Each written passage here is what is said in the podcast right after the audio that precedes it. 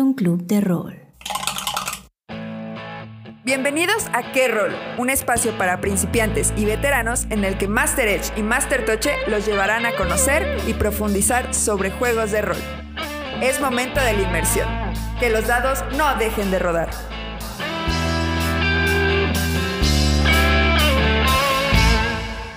Qué bueno que llegaste, te estábamos esperando. Ocupa tu lugar que esta sesión va a empezar. Yo soy Master Toche. Yo soy Master Edge. Y nosotros seremos tus guías en este mundo de vampiros recién despertados. Damos inicio a Qué Rol, un podcast en tu idioma. ¿Qué hay, Master Toche? ¿Cómo te trata la vida? Muy bien, Master Edge, ¿a ti? ¿Cómo vas? Bastante bien un día con múltiples emociones. te, veo, con una sonrisa enorme en la cara. ¿Qué pasó? Ah, bueno. Pues hay ocasiones en las que algunos deseos se cumplen y ni siquiera tienes que sacar el boleto. A ver, dame un poquito más de contexto. Bueno, pues que gracias aquí a la banda rolera, pues no me voy a quedar sin ver el concierto de Joaquín Sabina en la Ciudad de México la próxima semanita. La verdad, muchas felicidades por tu cumpleaños, que para cuando este capítulo salga ya va a haber pasado. Sí. Feliz subida de nivel. Gracias, gracias. Gracias a toda la banda. Se les aprecia. Un aplauso al club, la neta. Ahora sí, pasando de sonrisas y de deseos cumplidos. bueno, pues es un deseo que probablemente muchas personas tengan o hayan tenido no tener que preocuparse por las cosas mundanas, vivir una vida apacible, quizá no tener enfermedades, no morirse, no tener que salir.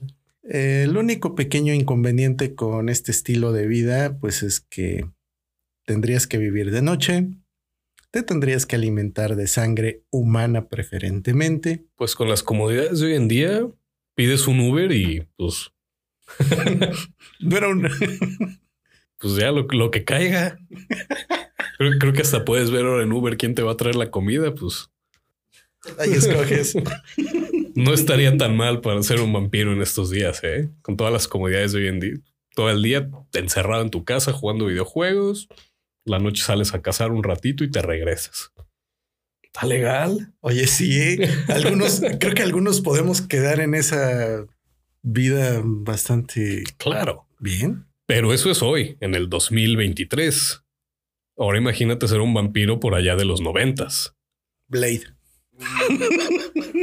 ok, sí, sí, sí, sí, estando chido. Oye, está muy chida la idea de ser un vampiro. La verdad, a mí me gusta. Lo que vamos a estar platicando el día de hoy tiene que ver precisamente con esto. Porque, como muy posiblemente ya sepan, pues existe toda una línea de juegos que colectivamente reciben el nombre de Mundo de Tinieblas. El primero de estos juegos es Vampiro la Mascarada, que surgió en 1991. Es una creación de Mark Reinhagen y te da la posibilidad de que interpretes a estas criaturas de la noche. El contexto en el que se da la salida de este juego tiene que ver, entre otras cosas, con cómo se vivía en Estados Unidos a finales de los ochentas. En Gary, Indiana, más específicamente. Y en Atlanta. Es Gary, Atlanta, sí es cierto, perdón. Confundí Indiana con Atlanta. No pasa nada. Como los tengo aquí a la vuelta. Pero bueno, ¿qué había en esa época?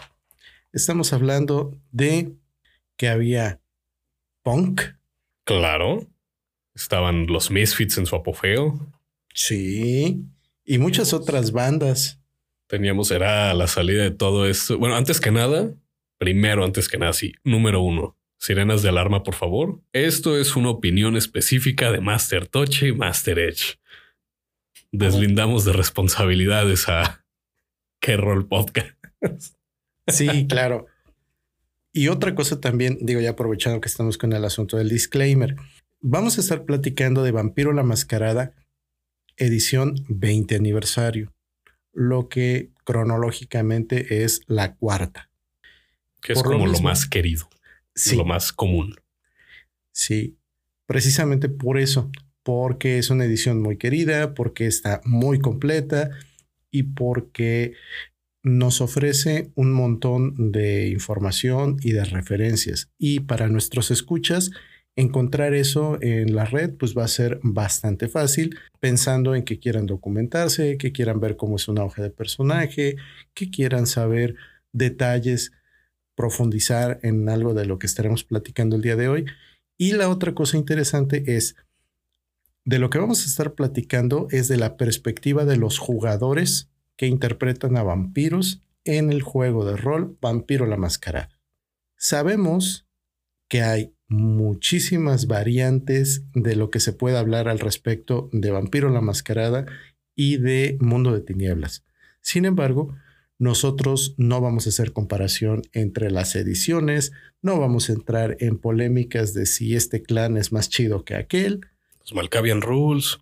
Para eso hay un montón de podcasts y hay un montón de foros a los cuales pueden acudir. Y si les interesa mucho esto, les recomendamos a nuestros compadres de Juárez by Night. Saludos a Aidan y toda la banda.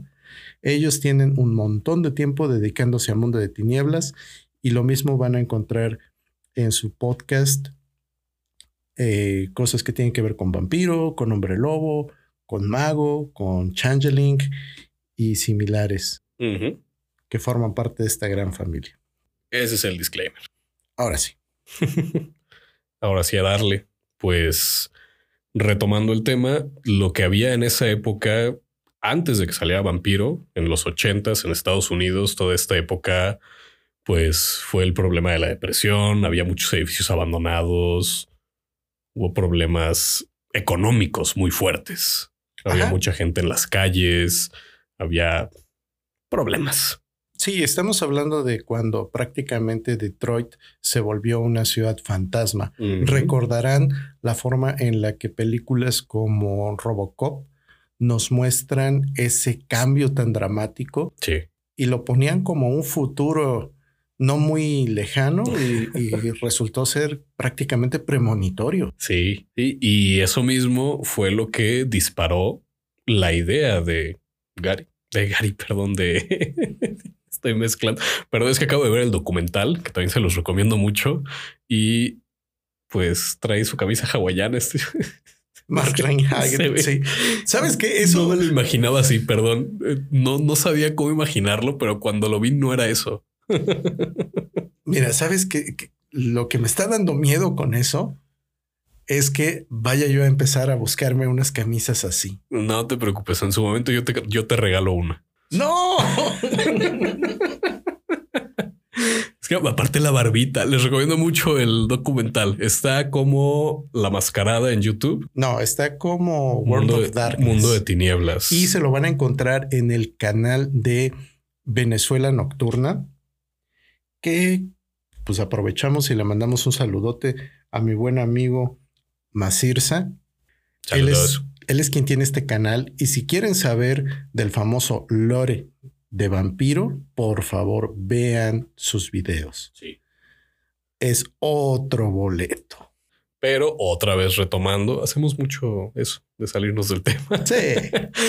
retomando una vez más, pues era esta época en la que estaban saliendo películas como The Lost Boys de 1987.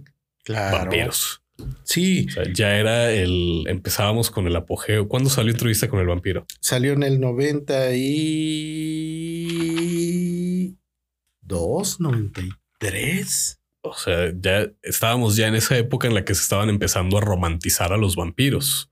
Ya estábamos saliendo de este tema de los vampiros son el monstruo desalmado, eh, estábamos más cerca nosotros de los vampiros que de que los vampiros de un monstruo deshecho, destructor.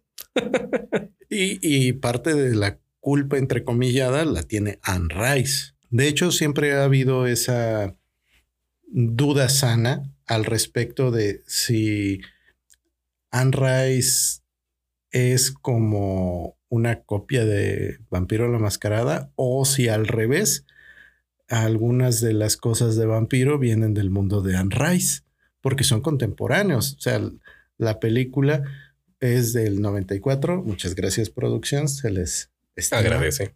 Entonces, échale. Ya tenía tres años, pero estamos hablando de que eh, la película de, de, entrevista con el vampiro, pues se basa en el libro y el libro tenía más tiempo. Más tiempo. Sí, sí, sí. Pues con toda esta estética, con todo esto lo que estaba ocurriendo, el creador de Mundo de Tinieblas fue que se le prendió el foco y dijo, ¿qué pasaría si fuéramos nosotros los vampiros? Bueno, la frase específica es, lo que pasó es que iban pasando por una calle deshecha, una calle horriblemente abandonada, edificios sin ventanas, todo grafiteado, todo feo. Y los chavos del carro preguntan, ah, ¿quién, viviría? aquí? Y este güey voltea el edificio y dice, un vampiro. ¡Pum! Ahí. Se le dispara la idea, se le mete esa espinita de el vampiro y se pone a anotar, anotar, anotar, anotar, a desarrollar la idea y ¡pum! Nace Mundo de Tinieblas. Es correcto. La inspiración viene de cualquier lugar. Sí. Y aquí también otra de las cosas muy interesantes es que Calabozos y Dragones para ese momento ya era famoso. Sí. Y hubieron otros intentos por abarcar más terreno. En el caso de Calabozos se empezaron a crear estos otros universos que se llaman mundos de campaña, donde está Greyhawk, donde está eh, Planescape, Raven. ¿Deltarune? No. No. Deltarune sigue siendo alta fantasía. Sí. Y eh, el otro detalle importante, pues es que en los ochentas estuvo la caricatura de Calabozos y Dragones. Entonces. Ah, es cierto, con los niños. Claro. De una u otra forma, se hizo ver como que los juegos de rol eran algo para el público infantil. Y quién tenía acceso al mundo punk, los adolescentes, los adultos jóvenes. Y ellos clavan entonces el producto a ese mercado específico. De hecho, el libro de primera edición de Vampiro la Mascarada viene escrito de una forma muy distinta a cómo se usaban los libros de rol, porque hace referencia no a absolutos, sino a muchos eh, aspectos relativos, dejando como ese hueco para que tú lo llenes. Ok. Y el cambio en el sistema es dramático, porque venimos de que tiras tu dadito y tiras uno a la vez. Y acá avientas el puñado. Sí. Si bien eh, Mundo de Tinieblas y Vampiro en particular no son los que inventaron la reserva de dados, sí son eh, quienes lo vuelven muy popular. Porque esta reserva de dados es con dados de 10 caras. Pues yo creo que hasta ahí le paramos con la historia de, de, de dónde salió, porque hay algo más importante y es qué es ser un vampiro en mundo de tinieblas. Tienes toda la razón. Imaginemos entonces cómo empieza un día normal de una persona. Nos despertamos. Sí, voy, me lavo la cara, Ajá. Me medio peino, me medio despierto, le sirvo a mis gatos comida y a trabajar relajado. Bien. La pregunta aquí es, ¿los vampiros duermen? ¿Descansan? Hmm. Las referencias que tenemos son desde la época del cine en blanco y negro, donde veíamos... ¿Bram Stoker?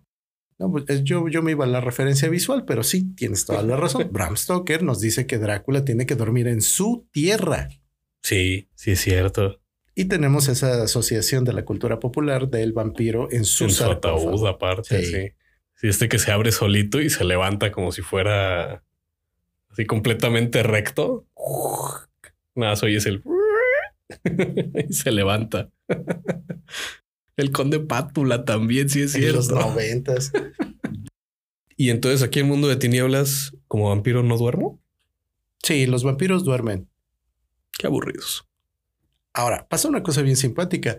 mientras más viejo se vuelve el vampiro, sus lapsos de sueño son cada vez más prolongados. Pues sí, ya también. Ya están dando el viejazo, ya hay que dormir más. Pero lo curioso, sus hábitos alimenticios también cambian. Ah, eso sí está bien interesante. Porque mientras más viejo es el vampiro, deja de interesarle la sangre de humano y ahora le interesa la sangre del vampiro. Deja de servirle la sangre del humano. Sí, también. Ahora, decíamos entonces, el día empieza con despertarse. La noche empieza. Ajá. la noche del vampiro empieza despertándose entonces. Y vamos a platicar que los vampiros tienen clanes, que son grupos que comparten no solamente cierta ideología y cierta perspectiva respecto del mundo, sino que además tienen una herencia mística. Prácticamente rasgos. Es correcto. Se dice que cada uno de estos 13 clanes provienen de un antideluviano. ¿Y qué es un antideluviano? Pues uno de los vampiros antiguos. Para los que no lo sepan, el primer vampiro es Caín. Sí. El de, la, Biblia. sí, es importante anotación. Sí. Hay una segunda y una tercera generación. Se dice que los fundadores de estos clanes son, en su mayoría, miembros de la tercera generación. Cada vez que un vampiro muerde a alguien y lo deja vivir, ese abrazo, que es el nombre que se le da, lo convierte entonces en un vampiro. Y por lo mismo, pues ya es una generación más abajo. Quiere decir que ese poder se va de alguna forma diluyendo en la sangre.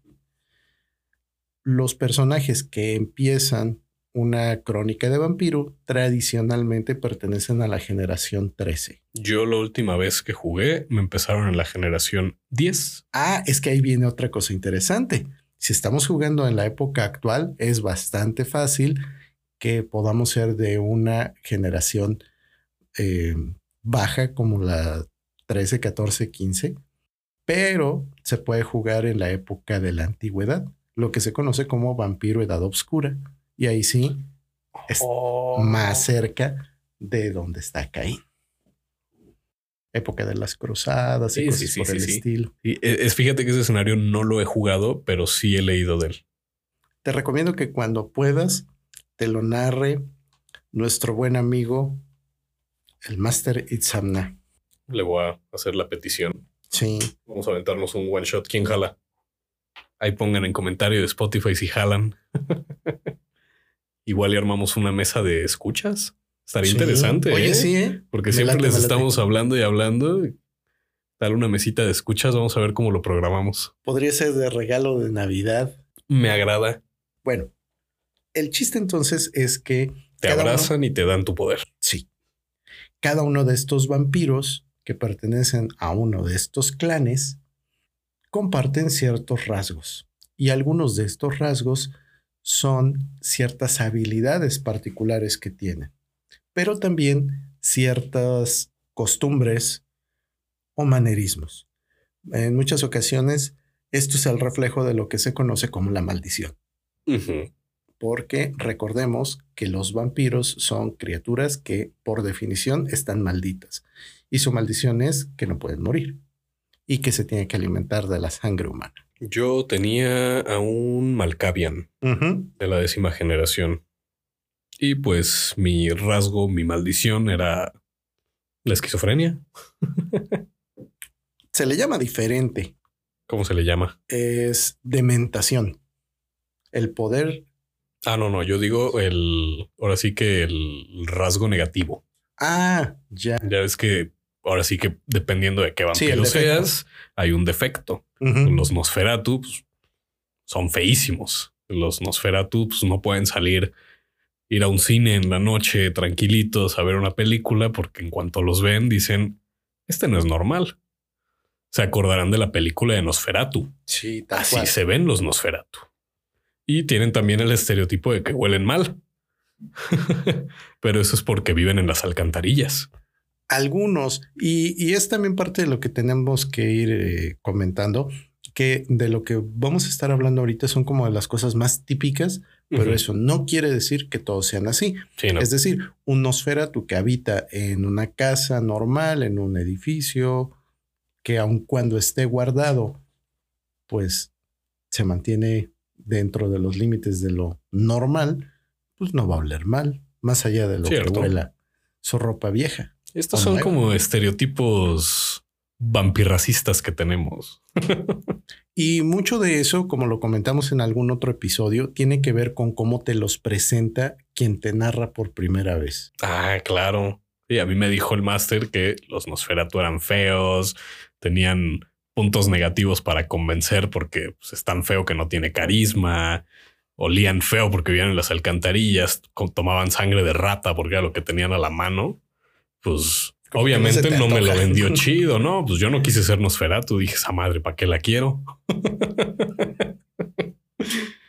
Pero bueno, ¿cómo se te ocurre entonces que sería el despertar de un Nosferatu? Pues en algún edificio abandonado, sucio.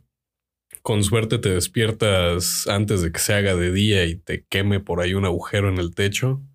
Eh, tu primer alimento va a ser algún bicho que ande por ahí paseando, un perro, una rata, un gato, lo que encuentres.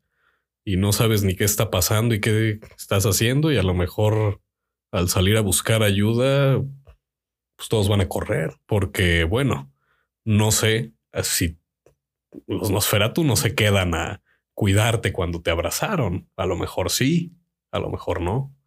Muy diferente de, por ejemplo, un toreador.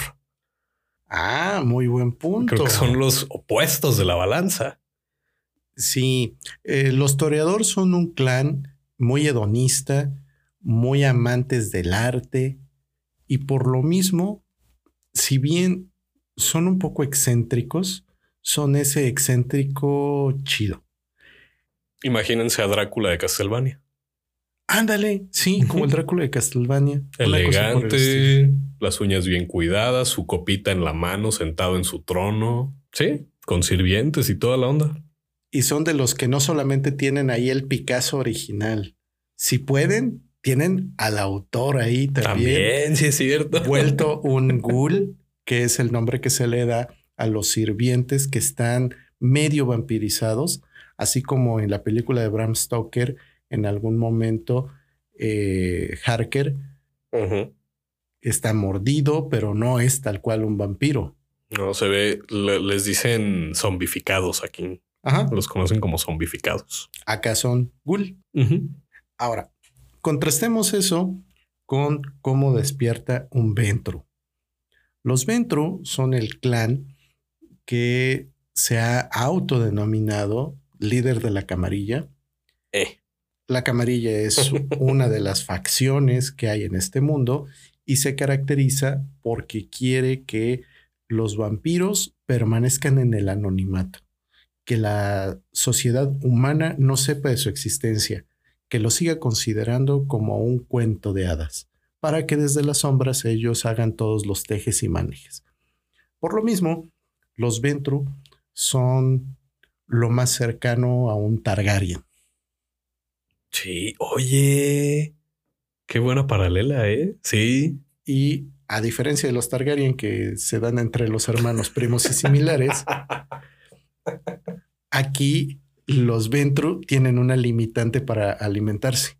Cuando se crea el personaje, se tiene que definir y algunos cronistas ahí sí se la bañan porque tienes que poner de forma específica que me voy a alimentar de, eh, no sé, africanos, albinos específicamente. Sí, sí, sí, eh, pelirrojas, vírgenes. Sí, hay, unos que ponen de repente requisitos bien que dices aguanta.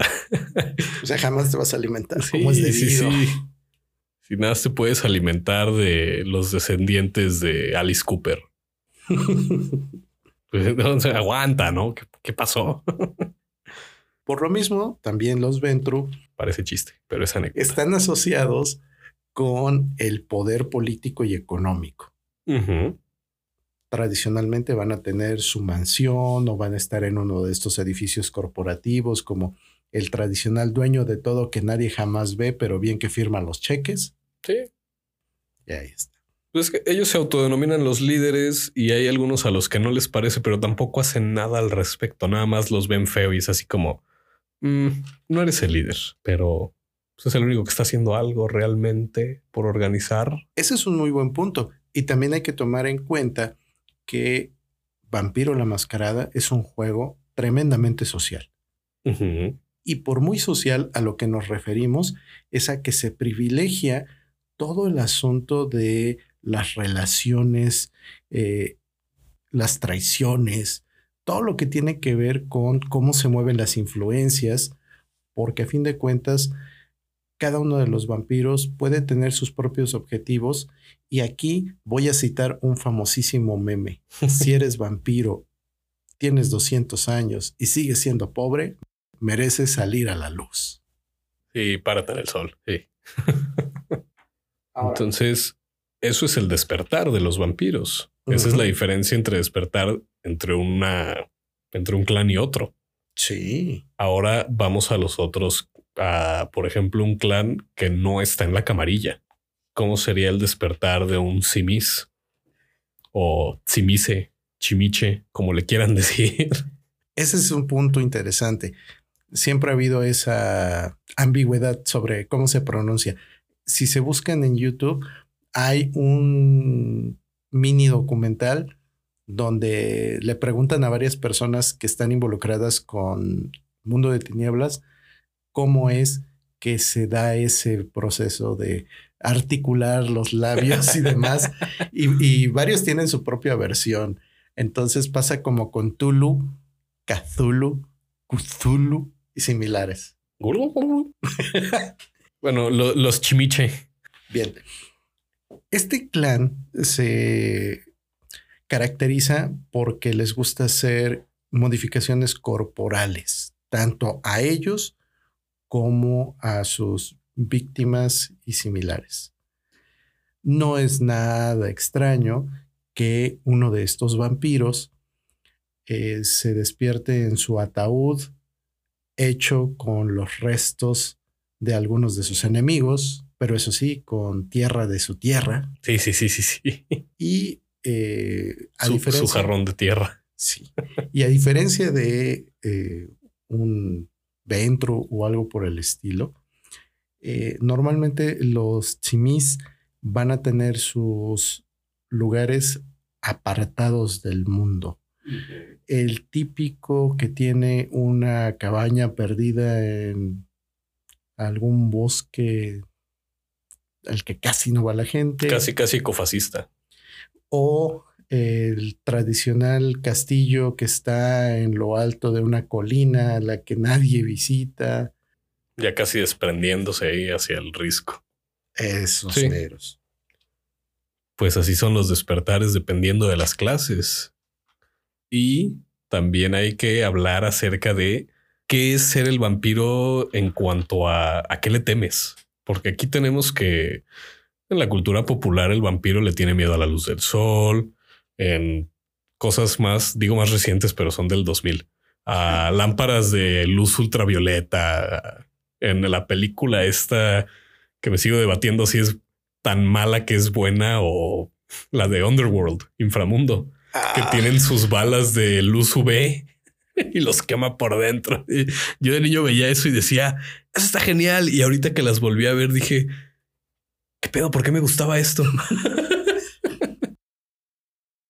Entonces, ¿a qué le teme un vampiro en Vampiro la Mascarada? Todos los vampiros, independientemente de cuál sea su clan, le deben tener miedo a la luz del sol, porque si los mata, los, los achicharra. A las balas UV no. No, las balas. son- También le deben temer a las estacas ¿De cualquier tipo o solo de madera? de madera. Una estaca de madera en el corazón los paraliza. Y aplica la misma de si le rompo la pata a la silla, como va el pico de madera, perfecto. Sí. Paralizado, Paralizado. Es no correcto. muerto. No. Fíjate que nunca me picaron con una estaca en el juego, entonces no sabía ese dato. Y fíjate otra cosa bien interesante. Algo a lo que todos los vampiros y muchos de los entes sobrenaturales del mundo de tinieblas le deben tener Pavor. miedo, respeto y lo que le siga, así como cuando te dicen, joven, tiene una visita de alguien de Hacienda que dice que le va a hacer una auditoría. Ay.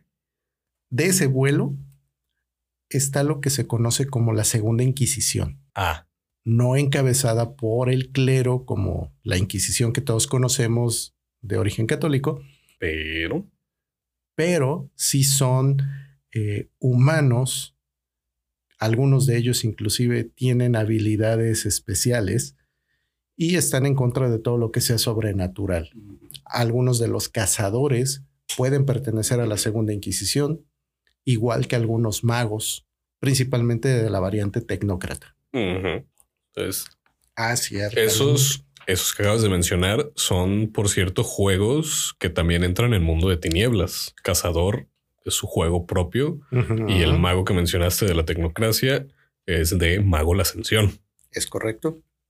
Entonces, Fuera de eso, la otra cosa a la que los vampiros les deben temer es a ciertos tipos de daño. o sea, no me tengo que espantar si me caigo de un lugar muy alto, Por supuesto que no. Pero Si te encuentras a un hombre lobo, sus garras te pueden hacer daños agravados. Y esos daños son los que tu cuerpo no va a regenerar de forma automática.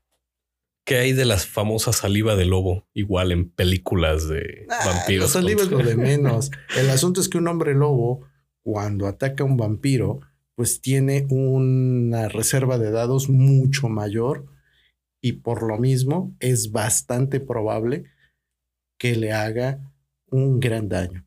Pero fíjate, en el sistema de juego, incluso con balas, podrías llegar a matar a un vampiro. con suficiente daño.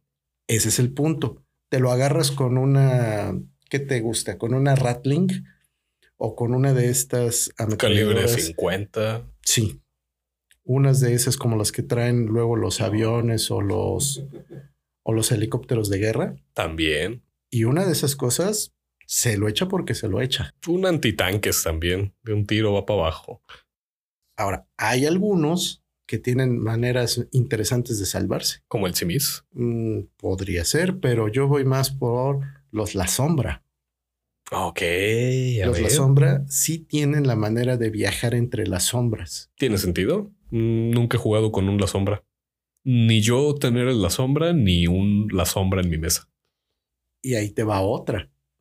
En el mundo moderno, que es como se plantea originalmente Vampiro la Mascarada, un La Sombra sería un fenómeno bastante curioso, porque no tienen reflejo. Y cualquier dispositivo que capte la imagen, lo No lo muestra vacío. Entonces es el típico que está levantando la tacita de té y lo único que ves flotando es la La taza. taza de té. Sí. ¿Y qué pasa con la ropa? La ropa es Por parte de extensión. él. Perfecto. Qué chido. Oye, y estábamos mencionando al principio que los vampiros tienen que comer y pues no se van a pedir el Uber Eats para comerse la pizza. Se van a comer pues, Al a repartidor. quien, sí, a quien traiga la pizza. Y eso nos lleva a otra cosa que es bien interesante. No solo por el hecho de que te tienes que alimentar de sangre, sino porque este darle la sangre en realidad es una cuestión mística. Es decir, un vampiro se puede alimentar de un humano, se puede alimentar de cualquier otra criatura que tiene sangre. Pero lo que le interesa no es la sangre como tal. Es correcto. En la sangre se tiene algo que en términos de juego se conoce como vitae. Y eso es lo que realmente alimenta al vampiro. Un producto místico. Esta vitae, en el caso de un humano, está más concentrada que en el caso de un animal como una rata o como un perro, Una vaca. inclusive. Mu. O sea, no tiene que ver tanto el hecho de que sea un animal enorme, porque un vampiro se podría pegar al pescuezo de un elefante y dices, pues tiene ahí litros y litros de sangre. Pero no necesita la sangre. Necesita el vitae. Y el vitae tiene que ver con otros asuntos y no necesariamente con la parte biológica. Es, es un poquito confuso cuando llegamos a este tema del vitae, porque es una energía astral eh, rara que existe en todos los juegos de Mundo de Tinieblas. En diferente nombre y en diferente proporción, pero es correcto. En el caso de Vampiro, Es el tenemos Vitae. esto. Pero en el caso de la mm, facción de los magos, ellos Es tienen la la, quinta esencia. En el caso de los Changeling, ellos tienen el glamour. Claro. Y en el caso de los hombres lobo, este elemento místico se llama gnosis. Claro. Y ahora no es lo mismo el gnosis que la quintesencia. O sea, para un mago la quintesencia es vital como para un lobo el gnosis. Sí. Y esto nos lleva también a otro detalle bien interesante. Estos juegos salieron con el mismo sistema, tienen como finalidad cambiarnos todo el paradigma porque ahora interpretamos a los monstruos. Y no son los monstruos tal cual, sino son monstruos que tienen una aproximación demasiado humana por el aspecto de los sentimientos y de las motivaciones. Y porque no eres un monstruo por ser el monstruo. O sea, no eres un lobo nada más para ir y matar y ser el lobo.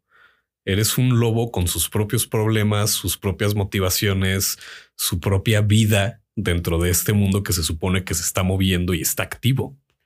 Entonces es más complejo. Sí, y en muchas ocasiones se hacen estos famosos crossovers cuando en realidad nunca se pensó en que eso se hiciera de forma habitual. Pero pues como ven la hoja de personaje que se parece mucho, pues te da ciertas libertades. No, y en algún momento también lo fomentó la misma White Wolf, que es la empresa que empezó a ser eh, Hombre Lobo, porque sacaron algunas aventuras en las que se juntaban magos, hombres lobo y vampiro contra un enemigo mayor. De hecho, esa Oh. aventura se llama Factor Caos y sucede aquí en México en un día de muertos. Oh, oh, oh, oh. De hecho, está pasando ahorita. Sí, sí, sí, sí, sí, sí, sí. Pues como les decía, eso de que estos puntos de estas cosas místicas que necesitan, que son lo mismo, pero no son iguales, son lo mismo, pero no son lo mismo. Y a qué me refiero es que eh, nosotros como humanos necesitamos comida, necesitamos consumir proteína, calorías, etcétera. Una planta necesita agua y necesita luz, sol. ¿sí? No quiere decir que podamos intercambiarlo. O sea, eso es vital para la planta y la comida es vital para mí. No quiere decir que puedo tomarme un vaso de agua y salir a que me dé el sol y ya con eso tengo todo lo que necesito. Es lo que dicen algunos grupos que no diré Sí, su sí, nombre sí, sí, para sí, no ya está levantando la mano el director así con cara de... ¿Has visto el meme del gatito con la, la manita y los su lentes? pollo. Bueno, entonces no es lo mismo aventarle una hamburguesa a una planta y que ya con eso tenga sus proteínas a ponerla en el solecito. Es el mismo caso con los vampiros y los lobos y los magos y todos los demás. Oye, aprovecho Cada uno ahí, tiene su propio alimento. aprovecho ahí, ahorita que estamos mezclando a los lobos, porque hay un clan de vampiros que son, entrecomillado, animalescos, los gangrel. Ay, sí, cierto. Que Y tienen su- muchas veces se les dice que los gangrel pues están a veces más pegados con los lobos que con los vampiros y más de uno aprovecha eso para echarles pleito. ¿Y qué hay de los vampiros que vienen de magos? Oiga, usted, mis favoritos personales, los Tremer. Estos Y hacen sí. magia de No, sangre. espérate, y aquí sí hago un disclaimer del disclaimer. Esto que voy a decir es enteramente a título personal y cualquier cosa me buscan a la salida. Date, date. Ahí te esperamos afuera con un bat. El chiste que tiene el clan Tremer es que ellos originalmente no provienen de un antediluviano. Su mero mero hizo un ritual porque querían la vida eterna que tienen los vampiros. Y se vampirizó. Se vampirizó solito. Luego pasaron algunas cuantas cosas del lore en las que no entraremos, pero el chiste es que esta estirpe son magos de sangre. Y estos magos de sangre echan mano de que pueden utilizar su poder sobre la sangre para hacer cosas, mm, llamémoslas maravillosas. Eh, no en el sentido bonito, sino maravillosas como algo sorprendente. Un tremer puede quemar a un vampiro simplemente con su poder de sangre.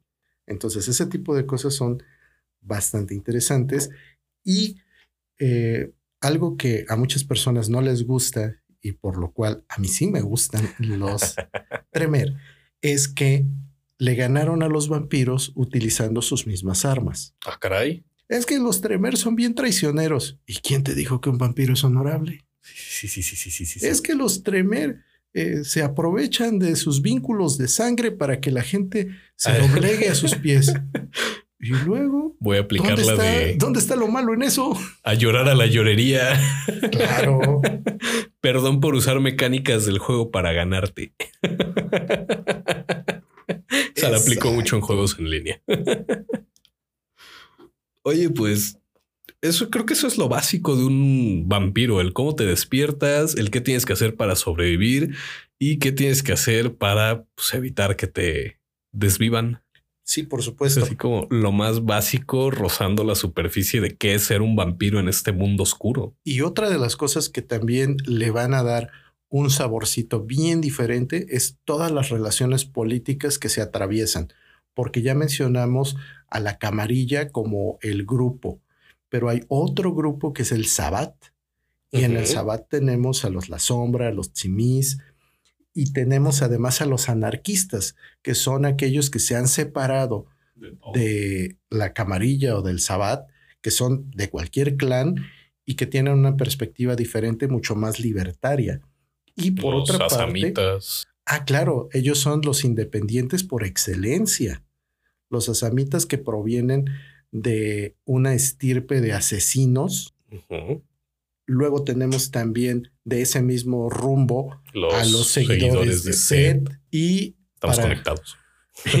y para la gente que le gusta la necromancia, pues ahí están los Giovanni. Y no nos pueden faltar también los Ravnos, que son un clan bastante nómada. Y ojo, que tu clan esté en una de estas o sea, que tu clan sea Malkavian y los Malkavian estén en camarilla no quiere decir que tú no puedas ser Sabat. Te vuelves un antitribu. Anti. Entonces, hay libertad. Recordemos que esto es casi casi choose your own adventure. no, por supuesto. Ah, y todavía nos falta un detallito. Eh, pudiera ser que tu vampiro es muy, pero muy solitario por elección o porque nadie lo acogió y entonces eres un kaitif. Nunca me acuerdo de ese nombre. Tampoco de los otros. ¿Qué estás tomando? Café panchito, como debe de ser. A ver, pásame una tacita, por favor. Bueno, a lo que te lo pasamos, les recordamos que Café Panchito lo pueden conseguir aquí en Jalapa, en la calle Magnolia, en el número 32, y también les recordamos que es un café de altura que proviene de la región de Teocelo, la finca Otipan.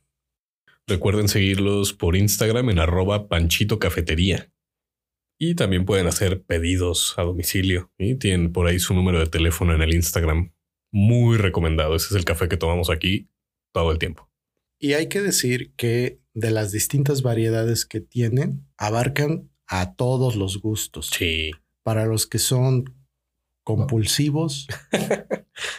Café muy bueno, bajo en acidez. Para los que son más gourmet, para los que les gusta mezclarlo con dulce y con un montón de cosas, no hay problema. A mí me gusta mezclar, pero comerciales. Como este que te voy a aventar ahorita de el café Arkham, que ya está activo aquí en Jalapa. Pues te la reviro con otro comercial. A ver porque en Arkham vamos a estar haciendo nuestro círculo de lectura de Tolkien. Para cuando este episodio salga, ya vamos a estar corriendo en lo que llamamos inicialmente la primera temporada. Va a ser cortita. Vamos a terminar el primer domingo de diciembre. Es decir, va del primer domingo de noviembre al primer domingo de, diciembre.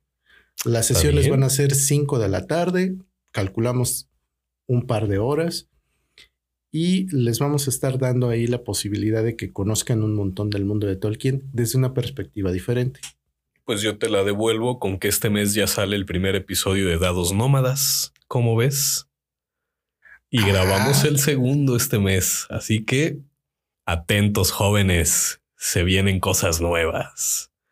Oye, ya que estamos entonces con novedades, no me voy a poder ir de este episodio sin hablar de algo que hace rato que ya no habíamos tocado, que es el Kickstarter de la semana. Me encanta. ¿Qué tenemos esta? Uh, ya sé que hay esta semana. Me encanta. Estoy fan. Soy fan. Me encantan los pintores de época. Digo, las tortugas ninja mutantes adolescentes. Teenage Mutant Ninja Turtles, Mutant Ninja Power. Pues lo que tenemos en Kickstarter ahorita es la remasterización del juego noventero de las tortugas ninja. Nada más y nada menos. No es algo nuevo, simplemente agarraron el manual donde lo dejaron la última vez, Pero es que se ve hermoso, le güey. pusieron color a las ilustraciones, le cambiaron dos, tres detallitos y lo están lanzando. Parte de lo que tiene de llamativo es que en algunas de las recompensas están metiendo eh, cosas que son de colección. Y aparte le metieron todos estos colores como neón, ciberneón de los ochentas. Esta, ah, sí. esta perspectiva que tenían del futuro en los ochentas y noventas, que todo era neón rosa, amarillo, azul. Me encanta toda esa, toda, estética, toda esa estética y es lo que le metieron a este juego. Pues para que se den una idea, si les llama la atención esto, hay posibilidad de entrarle en las recompensas, tanto físicas como digitales. Eh, los rangos van desde un dólar para que te estés enterando del chisme hasta tres mil, que fue el máximo. Y esto se acaba el 28 de noviembre del Así 2023. Así que si escuchan este capítulo antes de esa fecha, todavía pueden correr a Kickstarter. Y no se preocupen porque se cumplió la meta en tan solo cuatro horas. y ahorita ya nada más es meterle para extras. Sí, ellos estaban pidiendo 250 mil dólares y al día de hoy, 2 de noviembre, llevan 510 mil 677. Uy, no, pues sí, corran a checarlo. Y les tengo otro Kickstarter. A ver. Se llama The Witch Who Survived. Ah, sí, interesante. La bruja que sobrevivió. La premisa me encanta. Es una pena que apenas haya salido. Esto debió haber salido hace un mes para que en pleno Halloween estrenáramos cuando menos el Quick Start. Hubiera estado chido. Pues sí. ¿De qué se trata The Witch Who Survived? De que pasó una cacería de brujas y nuestro personaje no terminó ni en la hoguera, ni empalada, ni nada de esas. Oh, nosotros somos la bruja. Sí. Oh, Eso es lo chido de este negocio. Me interesa. Se oye muy chido. Es otro de esos juegos indies, pero no por eso se demerita su calidad. La parte que me falta por entrar en mayores detalles es el sistema.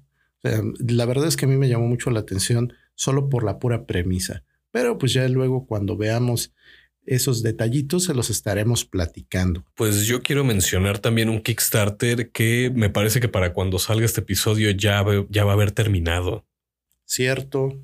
Pero aún así, vayan a checarlo. Yo espero que sí cumpla su meta. Al momento de esta grabación le quedan 11 días y pues todavía le faltan 1200 dólares de juntar. Y el juego es, es un módulo para Morgborg con una idea nueva que se me hizo muy chida. Se llama Mata a tu Necromancer. Kill your Necromancer. ¿De qué trata esto? Eres un cadáver que un necromancer revivió y estás rondando por ahí los pasillos de un calabozo buscando al necromancer para matarlo, para recuperar tu descanso eterno. Qué chido. O sea, es una idea muy original, me gustó mucho el concepto y pues el arte de Morkborg nunca decepciona. La neta se ve muy chido. Entonces yo espero que sí cumplan, que sí lleguen a la meta y pues chequenlo cuando ya haya salido.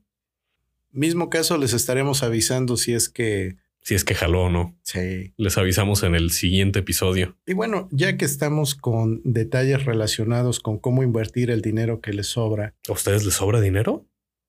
pues yo espero que sí les sobre, porque si no, Houston tenemos un problema. no entendí la pregunta. ¿Me la repite? A ver, ¿en dónde depositamos el dinero que nos sobra? Hay dos formas de que ustedes roleros se hagan de un acervo. ¿Es un rol piramidal? No, no es piramidal. A ver, me interesa.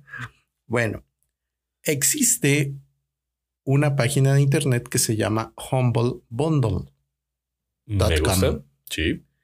Y estos cuates ofrecen productos normalmente en bonche, dígase el bundle, a un precio muy bajo con la intención de que las personas lo adquieran y se eh, beneficie a una causa social.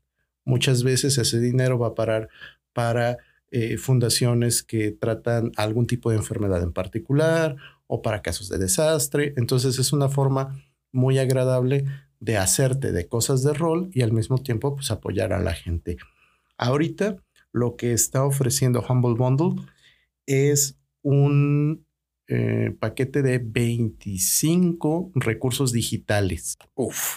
Estos recursos digitales son más que nada para masters porque son los manuales y son los kits de inicio de varios juegos de distintas compañías. Se van a encontrar ahí la caja de inicio de Pathfinder segunda edición. Se van a encontrar los manuales de Dragonbane, de... eh, ah, se me fue ahorita. eh, ya me acordé. Tales from the Loop. Ah.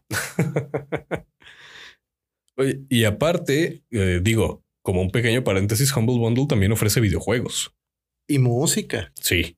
Sí, o sea, no nada más van a encontrar rol, también van a encontrar videojuegos y música y otros formatos Ah, por cierto, esto que les estoy platicando no es en físico. Es, digital. Sí, es específico para Roll 20. Bienvenidos al futuro. Todo es digital. Lo cual se me hace interesante porque eh, en el caso de Roll 20, ahorita que ya regresamos a la normalidad, según las cifras, ha bajado el número de jugadores en línea. Mm, Tiene sentido. Y eso tiene otra cosa muy buena.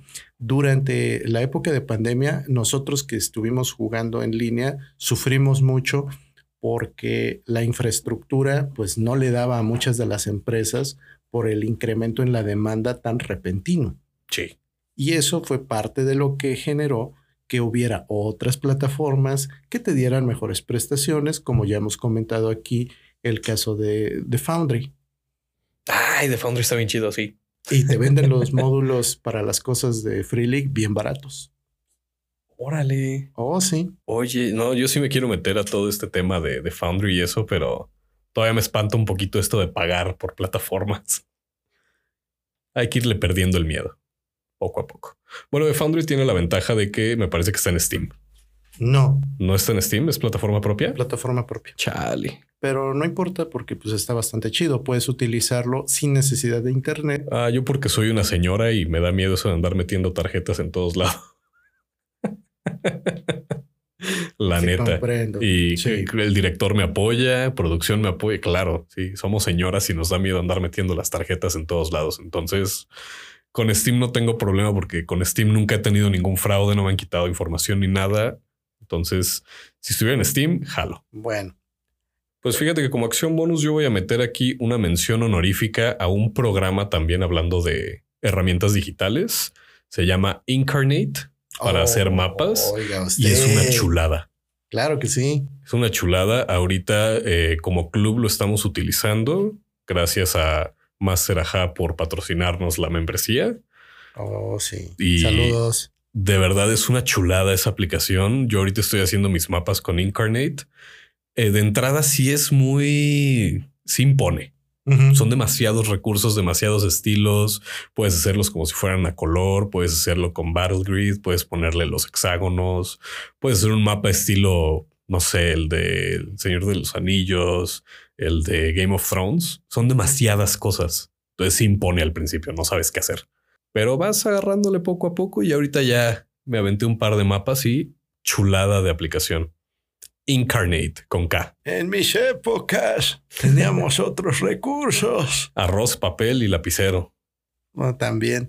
Pero en los digitales había un par de mapas muy buenos. Uno que hasta la fecha le tengo mucho aprecio porque hicieron el Atlas de Reinos Olvidados. Mm, me interesa. Oye, espérate, te voy a dar otra probadita. Todo lo que hay publicado de Calabozos y Dragones segunda edición del mundo de Reinos Olvidados, llámense aventuras, suplementos, libros de reglas, etcétera, están ahí si es que tienen una ubicación geográfica.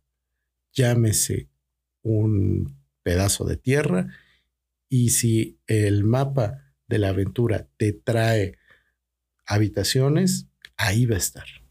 Ubicaciones geográficas como la Roca de Guía. Así mero. Como Celtic House. Claro. El mismo caso de Luce Terraza Café, de la dulcería Howards 9 3 cuartos. Juan Perro. Que faltarnos. Y hay posibilidades de que estemos en otro lugar. Ya se queda como sorpresa.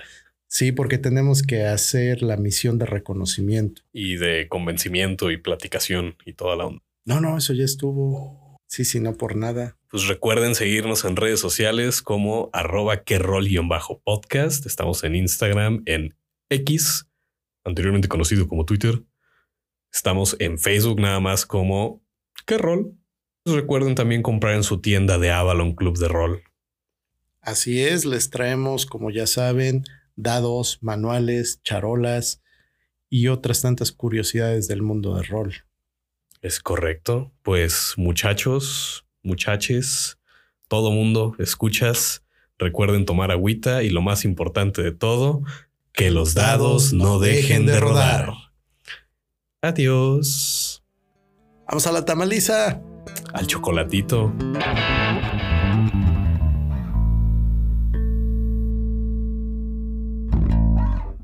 ¿Qué rol es una producción de Avalon Club de Rol, con las voces de Master Edge y Master Toche, dirigido por Emanuel Silvetsky. Producción, José Eduardo Acosta. Música, Adrián Moreno. Voces adicionales, Gabriela Mérida. El abuso en la tirada de pifias puede ser nocivo para tu personaje. Avalon Club de Rol, todos los derechos reservados.